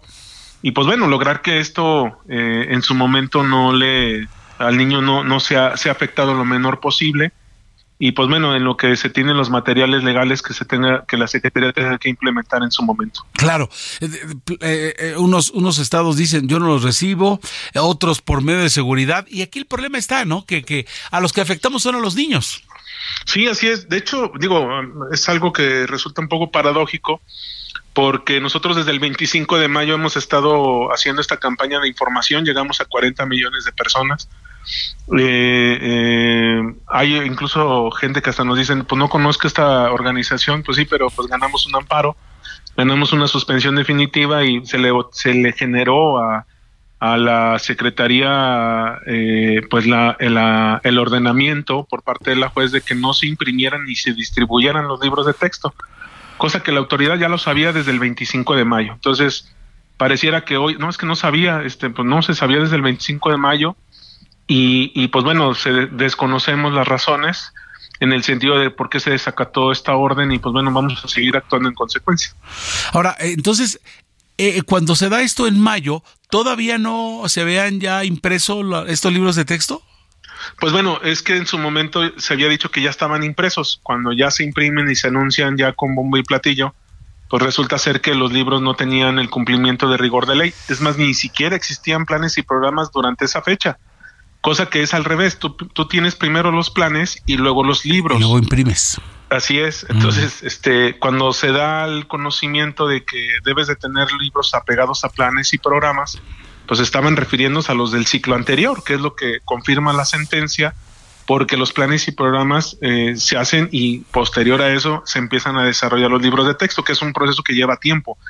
Entonces, eh, al momento de no cumplir con esta normatividad, adicional a todo lo que ya hemos venido encontrando de especialistas y educadores, la inconsistencia técnica, metodológica, eh, eh, psicopedagógica, pues eh, determinamos que en esa situación, como hoy inició el país, como no solamente en el tema de la violencia, donde no se pudieron abrir escuelas, sino con la, ilegalidad de los propios libros, pues va a generar un, un, problema aún más que se va a agudizar durante las semanas en donde se empiezan a ver que estos conocimientos simplemente no corresponden a lo que el niño debe de recibir. Pues Israel Sánchez Martínez, encargado de despacho de la presidencia de la Unión Nacional de Padres de Familia, permítenos seguir en contacto contigo y escudriñar más en función de qué va ocurriendo en torno a este asunto. Muchas gracias. Claro que sí, muchas gracias, gracias por el espacio. Vamos a una pausa y estamos de regreso con más información. Escucha las noticias de la tarde con el prestigio informativo de Heraldo Media Group. Regresamos. Heraldo Radio, con la H que sí suena y ahora también se escucha. Heraldo Radio, con la H que sí suena y ahora también se escucha. Continúa Heraldo Noticias de la tarde, con el prestigio informativo de Heraldo Media Group. ¿Tienes miedo de que tu hijo se convierta en un adulto insatisfecho? Este 14 de octubre en el Master Bebemundo vamos a darte las herramientas para que tu hijo se convierta en líder de su propia vida. Master Bebemundo 2023, niños felices, adultos líderes. En Papalote Museo del Niño, boletos a la venta en masterbebemundo.com.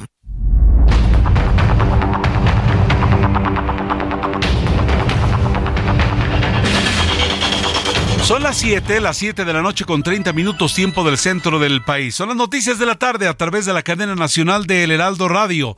Tengo en la línea telefónica a Luis Eduardo Velázquez, director del diario y semanario Capital CDMX.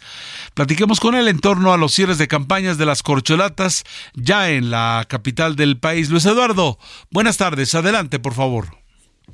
Buenas tardes, estimado Heriberto, y un saludo a tu auditorio. La Ciudad de México fue el escenario del cierre de campañas de los aspirantes a la presidencia del partido Morena, los cuatro contendientes Claudia Sheinbaum, Marcelo Ebrard, Adán Augusto López y Ricardo Monreal mostraron músculo político este fin de semana.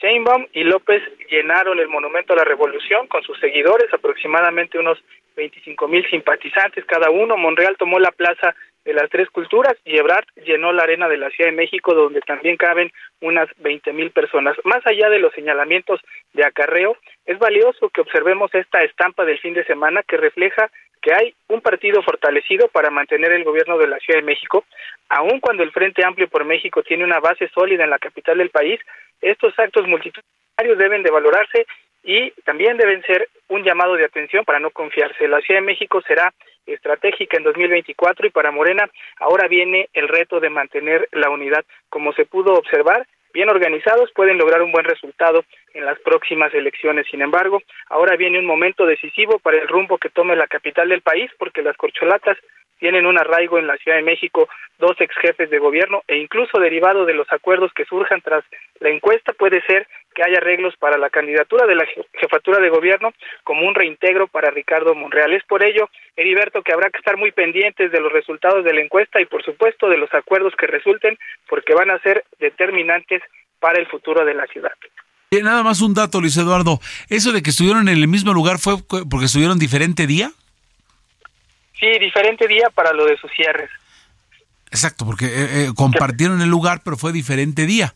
Fíjate. Sí, fue diferente día, y, pero llenaron la plaza, ¿no? Ambos. Eso llama la atención, ¿no? Sí, sí, sí. Y además coordinados, ¿no? Y, bueno, para que vengan los, para que vinieran los otros, seguramente, pues se tuvo que limpiar y etcétera, y los otros llegaron. Bien interesante, ¿eh? Interesante. Pero bueno, Luis Eduardo, como siempre, muchas gracias. Estaremos al pendiente, eres muy amable. Es Luis Eduardo Velázquez, director del diario y semanario Capital CDMX. Un abrazo fuerte. Un abrazo, estimado Heriberto. Gracias. Muy buenas tardes. Tardes, noches ya 27 antes de las 8 de la noche a través del Heraldo Radio. Continuamos con las noticias de la tarde en esta oportunidad. La Arquidiócesis de Guadalajara criticó este domingo al presidente Andrés Manuel López Obrador por responder con ocurrencias e ironías cuando es cuestionado en sus conferencias matutinas y lo llamó presidente de chiste en la editorial de su publicación Seminario. En este editorial, la Arquidiócesis señaló que el presidente López Obrador mostró su falta de sensibilidad y su cinismo cuando contó un chiste al ser cuestionado sobre la desaparición de cinco jóvenes en Lagos de Moreno, además de que se negó a ofrecer una disculpa. El organismo religioso aseguró que burlarse o reírse de la, de la desgracia ajena es una forma de López Obrador para responder cuando no quiere, no puede o no sabe cómo hacerlo. Ante las desapariciones en el país, la arquidiócesis aseguró que el gobierno de López Obrador ha tomado el tema con desprecio, con indiferencia, con evasión y burlas, además de que sigue sin atender a las víctimas. En otro orden de ideas, en información internacional, en los Estados Unidos, una jueza fijó el 4 de marzo del 2024 para el inicio del juicio federal, ya federal, al expresidente Donald Trump por acusaciones de tratar de revertir los resultados de las elecciones del 2020. La decisión de la jueza Tania Chotkan negó la petición de la defensa del empresario de postergar el proceso hasta abril del 2026, casi un año y medio después de las elecciones, pero establece una fecha más allá de la de enero que pedía el equipo del fiscal especial Jack Smith. Más información internacional con Alina Leal Hernández.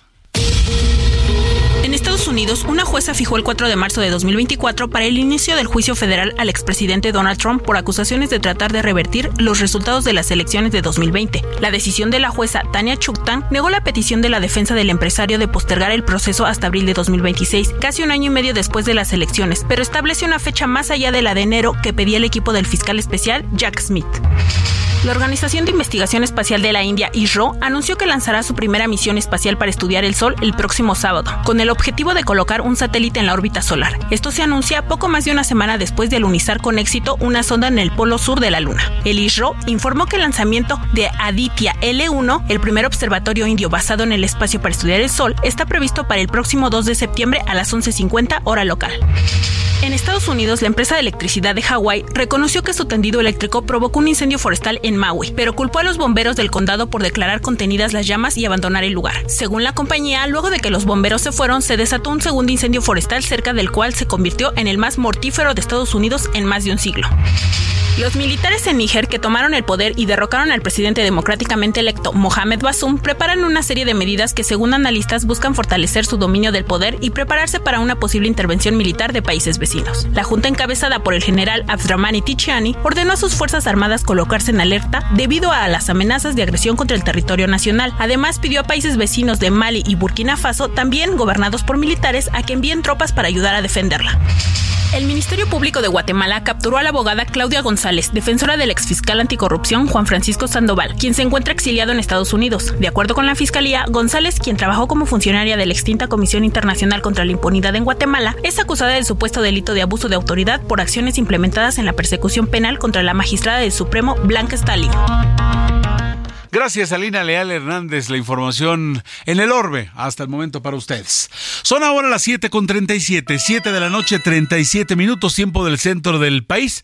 Sí, amigos de Tepic, allá son las 6:37. Bueno, vámonos con Roberto San Germán. Tenemos los deportes. Vámonos con Meta para ustedes. Mi estimado Roberto San Germán, me da mucho gusto saludarte. ¿Cómo estás? Buenas tardes. ¿Qué tal? Buenas tardes, mi querido Heriberto, y buenas tardes a toda la gente que nos sintoniza. Pues vamos a hablar de un deporte que casi no tocamos. Vamos a iniciar con esto y que es el ciclismo porque los nuestros hicieron bien las cosas, sobre todo un chamaquito de allá de Baja California que se llama Isaac del Toro, hay que recordar este nombre, que ganó la Tour del Porvenir. Y esta Tour, amigos, es muy importante porque sería la competencia sub-23 de la Tour de France. Ah, mira. Desde el 2017 no la ganaba un latino y un mexicano nunca. Nunca había ganado este evento. Entonces, este domingo 27 de agosto concluyó la octava y última etapa de la competencia realizada en Francia.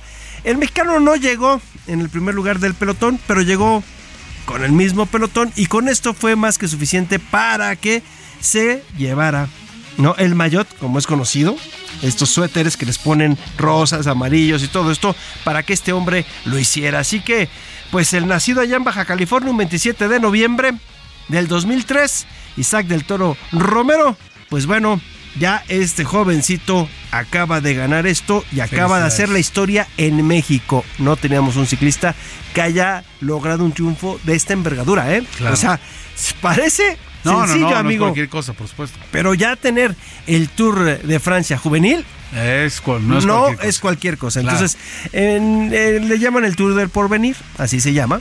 Este, así es esta competencia. Y bien por el señor eh, Isaac del Toro, ¿no? Oye, querías hablar del deporte nacional, desgraciadamente es el fútbol.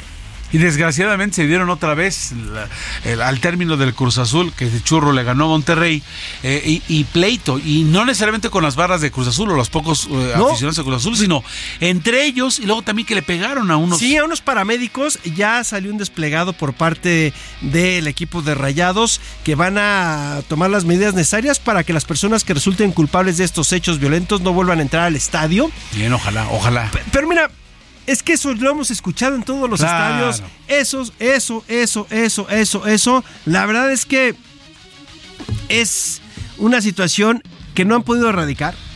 ¿Qué van a hacer? No sabemos. ¿Cómo le van a hacer? No sabemos. Ojalá pudieran decirnos qué van, qué, qué situación. A ver, está el Fan ID. ¿No se supone que no podías entrar ya a los estadios sin no tener el Fan ID? Es muy fácil. Si ya viste los videos, tienes el Fan ID. Sí perfecto. Ahí están las caras. Y sabes dónde vive porque tienes que entregar una identificación Si oficial. es que se hizo la chama del Fan ID. Es a lo que voy. Si es que en todos los estadios lo están pidiendo. Si no, No, estamos amolados. estamos hablados. Los dos paramédicos que se ve la golpiza que le propina Sí, porque están ensangrentados y todo, cobardemente tirados. ahí- están en el hospital. Son del escuadrón M, así dices. E, Caray, M, M, la E. gente que nos ayuda, si nos pasa algo, si un descalabro, si Pero una es que, caída. a ver, te voy a decir una cosa. El ponerte una playera de fútbol no te hace Inmune. ni. No, no, no. A ver, no te hace ni macho, no te hace ni superhéroe, no te hace esto. Te hace un verdadero idiota alcoholizado o drogado y salir y golpear a alguien. Además, ni siquiera era gente del Cruz Azul. No, por eso lo que más me sorprendió, entre ellos, antes de que le peguen a, estos cuates este, paramédicos, se, se, pegaron entre ellos también un golpista de eso de, de algo tirados. Si, si tienes sombría y decencia, a ver, y, y tú, los, tú y yo lo sabemos. En el este, barrio, en el barrio te dabas un tiro y si estabas en el suelo ya ni te pateaban nada, ya y los demás decían, ya estuvo, ya estuvo, te paraban. Acá lo patearon, lo golpearon. Los paramédicos están en el hospital, no sabemos la situación en que se encuentran. Eso es lo que te digo, como pero, cobardes, pegándole un no, Perdón, no es como cobardes, es cobardía. Porque además son muy buenos cuando son montoneros. Ah, en bola, no. O, drogados o tomados, ¿no? Pero bueno, esta es la situación que se vivió. Pero en, la, en el desplegado, el Monterrey dice hechos presuntamente delictivos.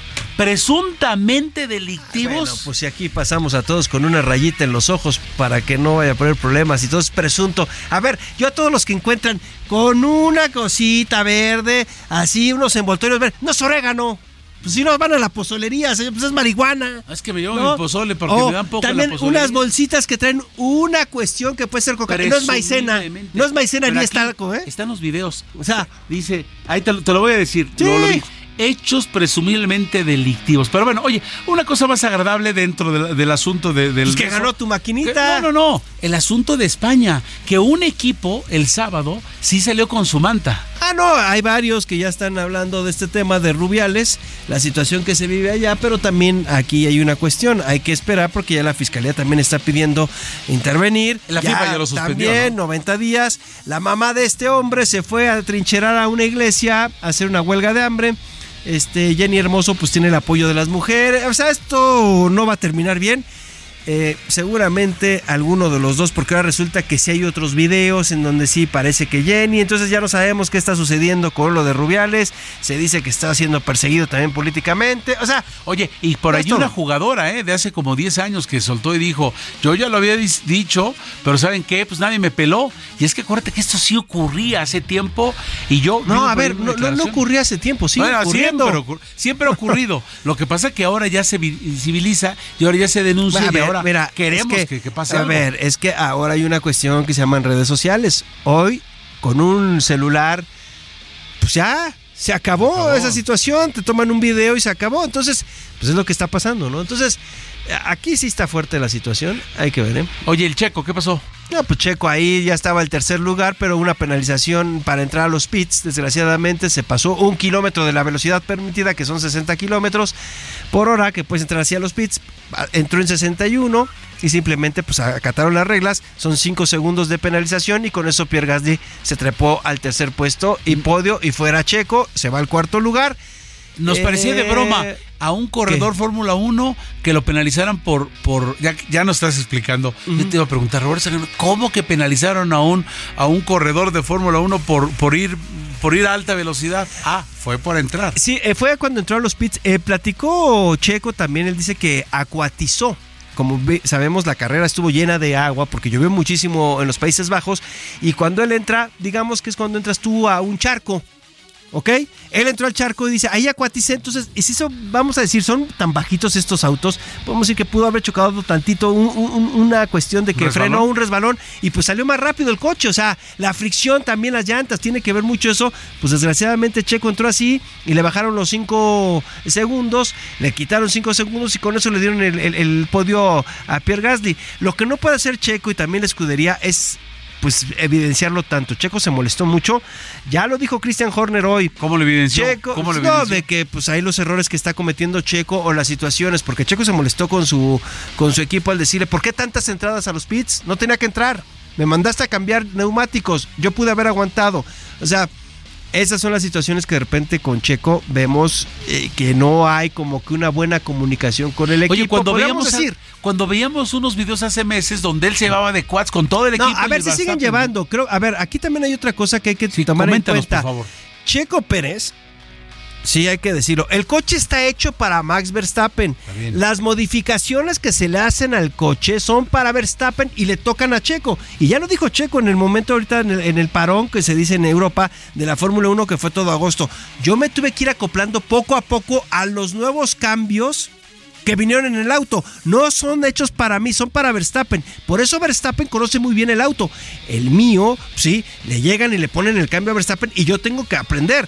Ese es el problema que ha tenido Checo Pérez. Y lo dijo, es bien difícil ser compañero de Verstappen porque todo está hecho para él. Bueno, pues sí. Así es. Eso lo contrataron. Así es. Él sabía desde el momento en que te contratan. Entonces, son las situaciones, desgraciadamente. También Helmut Marco se ve que la relación no es, bastante, no es nada buena. Le mete más presión diciendo que para el 2024 podrían cambiar las cosas. Hoy Christian Horner, ya que es el manda más de Red Bull, le dijo a Checo Pérez, tú no tienes problema. Tenemos contratos hasta el 2024, quitándole también la presión de Helmut Marco que friega y friega y friega cada vez que sucede algo, como queriendo quitar a Checo para traer algún otro piloto. Que también ya dijo Helmut Marco, no va Lando Norris, sí, no va a llegar a Red Bull. Entonces, son de las situaciones que, que, podemos ver con Checo Pérez y lo que está viviendo.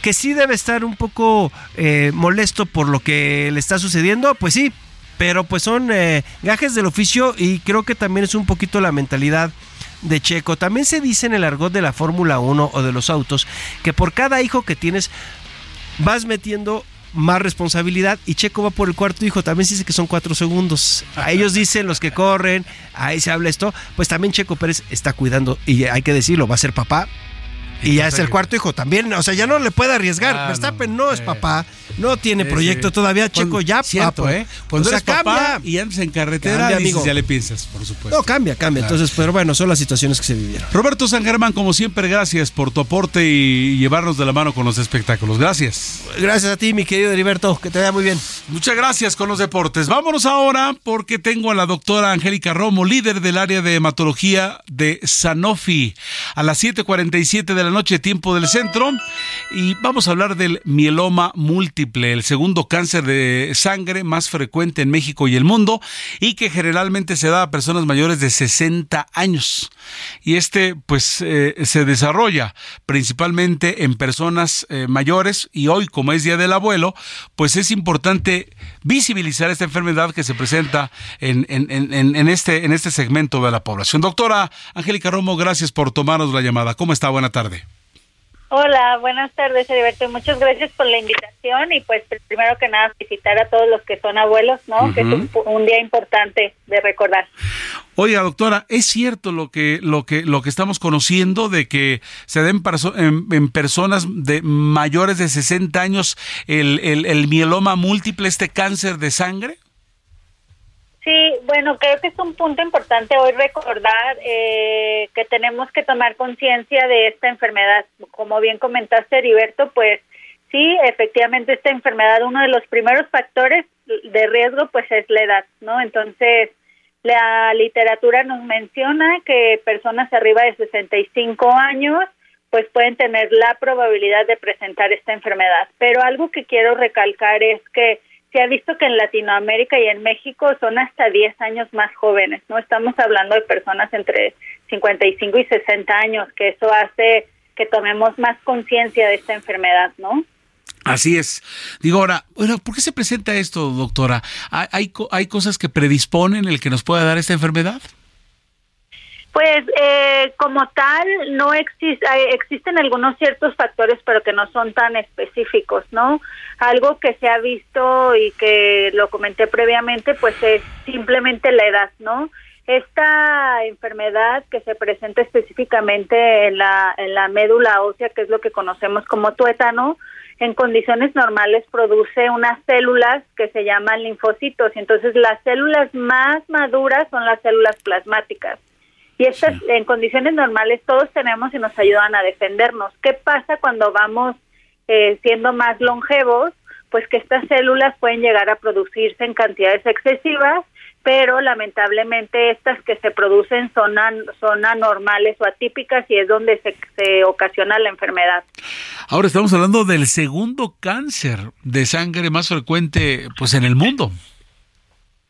Hematológico sí, en sí. adultos lamentablemente, bueno, después de las leucemias, eh, que es en niños y los linfomas en adultos, se ha visto que el mieloma múltiple representa el segundo cáncer hematológico, ¿no? hematológico, que es importante recalcar, ¿no?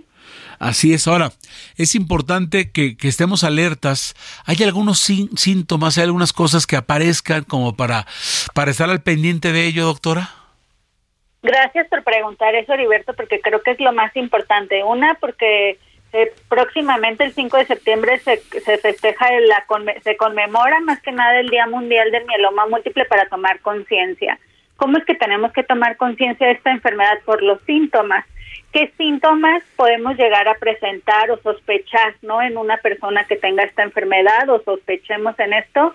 Pues la primera causa es anemia y normalmente la anemia, que es la disminución de la hemoglobina, nos causa cansancio, debilidad, podemos estar durmiendo mucho mucho tiempo, o sea, una somnolencia típica, ¿no? O anormal. Otro de los síntomas más comunes que tenemos que tomar en cuenta es el dolor de huesos, ¿no? Este, pues, ¿cuántos no tenemos dolor óseo? Pero el dolor de huesos se presenta específicamente a nivel lumbar, ¿no? En espalda baja. Y aquí el problema es, pues, que lamentablemente nos automedicamos, ¿no? Y entonces pensamos que es un dolor, pues porque dormimos mal, mal, porque hicimos algo fuera de lo común y que tuvimos dolor de hueso, pero algo que tenemos que llamar, tomar en cuenta es que este dolor se va incrementando progresivamente, ¿no? Y con ese dolor también puede acompañarse de afección en, en los riñones, hay destrucción de los huesos y puede haber elevación del calcio y tener problemas pues a nivel del sistema nervioso centrado, convulsiones, ¿no? Que eso ya es muy grave o eh, las fracturas patológicas, es decir, de la nada me fracturé, me tropecé y no, no, no hubo como tal una lesión leve, sino una fractura. Este tipo de cosas, Heriberto, son súper importantes porque tenemos que ir con un médico a que, a que los refiera o directamente con el hematólogo, quien es quien trata esta enfermedad. Perdón por extenderme un poquito, pero... No, no, no, no, pues de eso se trata, de eso se trata. Ahora, ya, que, aprovechando que la tenemos, doctora Romo, este, ¿se cura o, se detiene o qué pasa? Esto también es un punto importante porque, bueno, las terapias que actualmente existen hace que esta enfermedad pues logremos que las respuestas sean mucho más profundas. Lamentablemente, bueno, estamos buscando la cura, lamentablemente hasta el momento no lo existe, pero algo que hay que tomar en cuenta es que esta enfermedad hace 10 años o ajá, porque no había tantas terapias innovadoras, pues vivían un año, año y medio. Actualmente estamos hablando que los pacientes viven más de 10 años con una buena calidad de vida, ¿no? Que hay que estar vigilando constantemente, pues que esta enfermedad no recaiga porque tiene progresión, o sea, puede curarse un tiempo, después recaer o a veces puede ser refractario a los tratamientos, ¿no? Entonces sí es importante una vigilancia constante y recordar, porque tampoco no es desanimarnos, que actualmente existen terapias innovadoras o múltiples terapias que van a hacer que nuestros pacientes tengan una muy buena calidad de vida y respuestas adecuadas con una sobrevida mucho más extensa. No sé si te respondí. Sí, sí, sí, sí. Sí, porque, porque el, asunto está en que ya que nos diga que de un año a diez, pues vamos caminando, vamos caminando y vamos, vamos, vamos encontrándole el modo, ¿no? Exacto.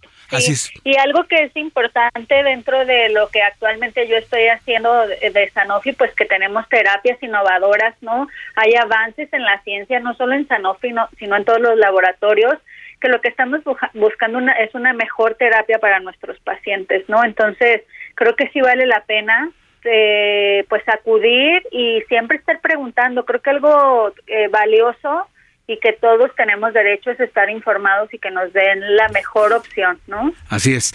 Doctora Angélica Romo, líder del área de hematología de Sanofi, gracias por su tiempo y por llevarnos para conocer más en torno a esta, a, este, a esta enfermedad. Es usted muy amable, muchas gracias. Gracias a ti, buenas noches. Buenas noches. A nombre de todo este equipo de Giovanna Torres, Ángel Arellano, Alina Leal, Héctor Vieira, Ulises Villalpando, Gustavo Martínez, mi nombre es Heriberto Vázquez Muñoz. Siga en el Heraldo Radio, viene Alejandro Cacho y las coordenadas de la información. Esto fue Heraldo Noticias de la tarde. Las entrevistas y el análisis profundo de los temas trascendentes. Con el prestigio informativo de Heraldo Media Group. Heraldo Radio, la H se lee, se comparte, se ve y ahora también se escucha.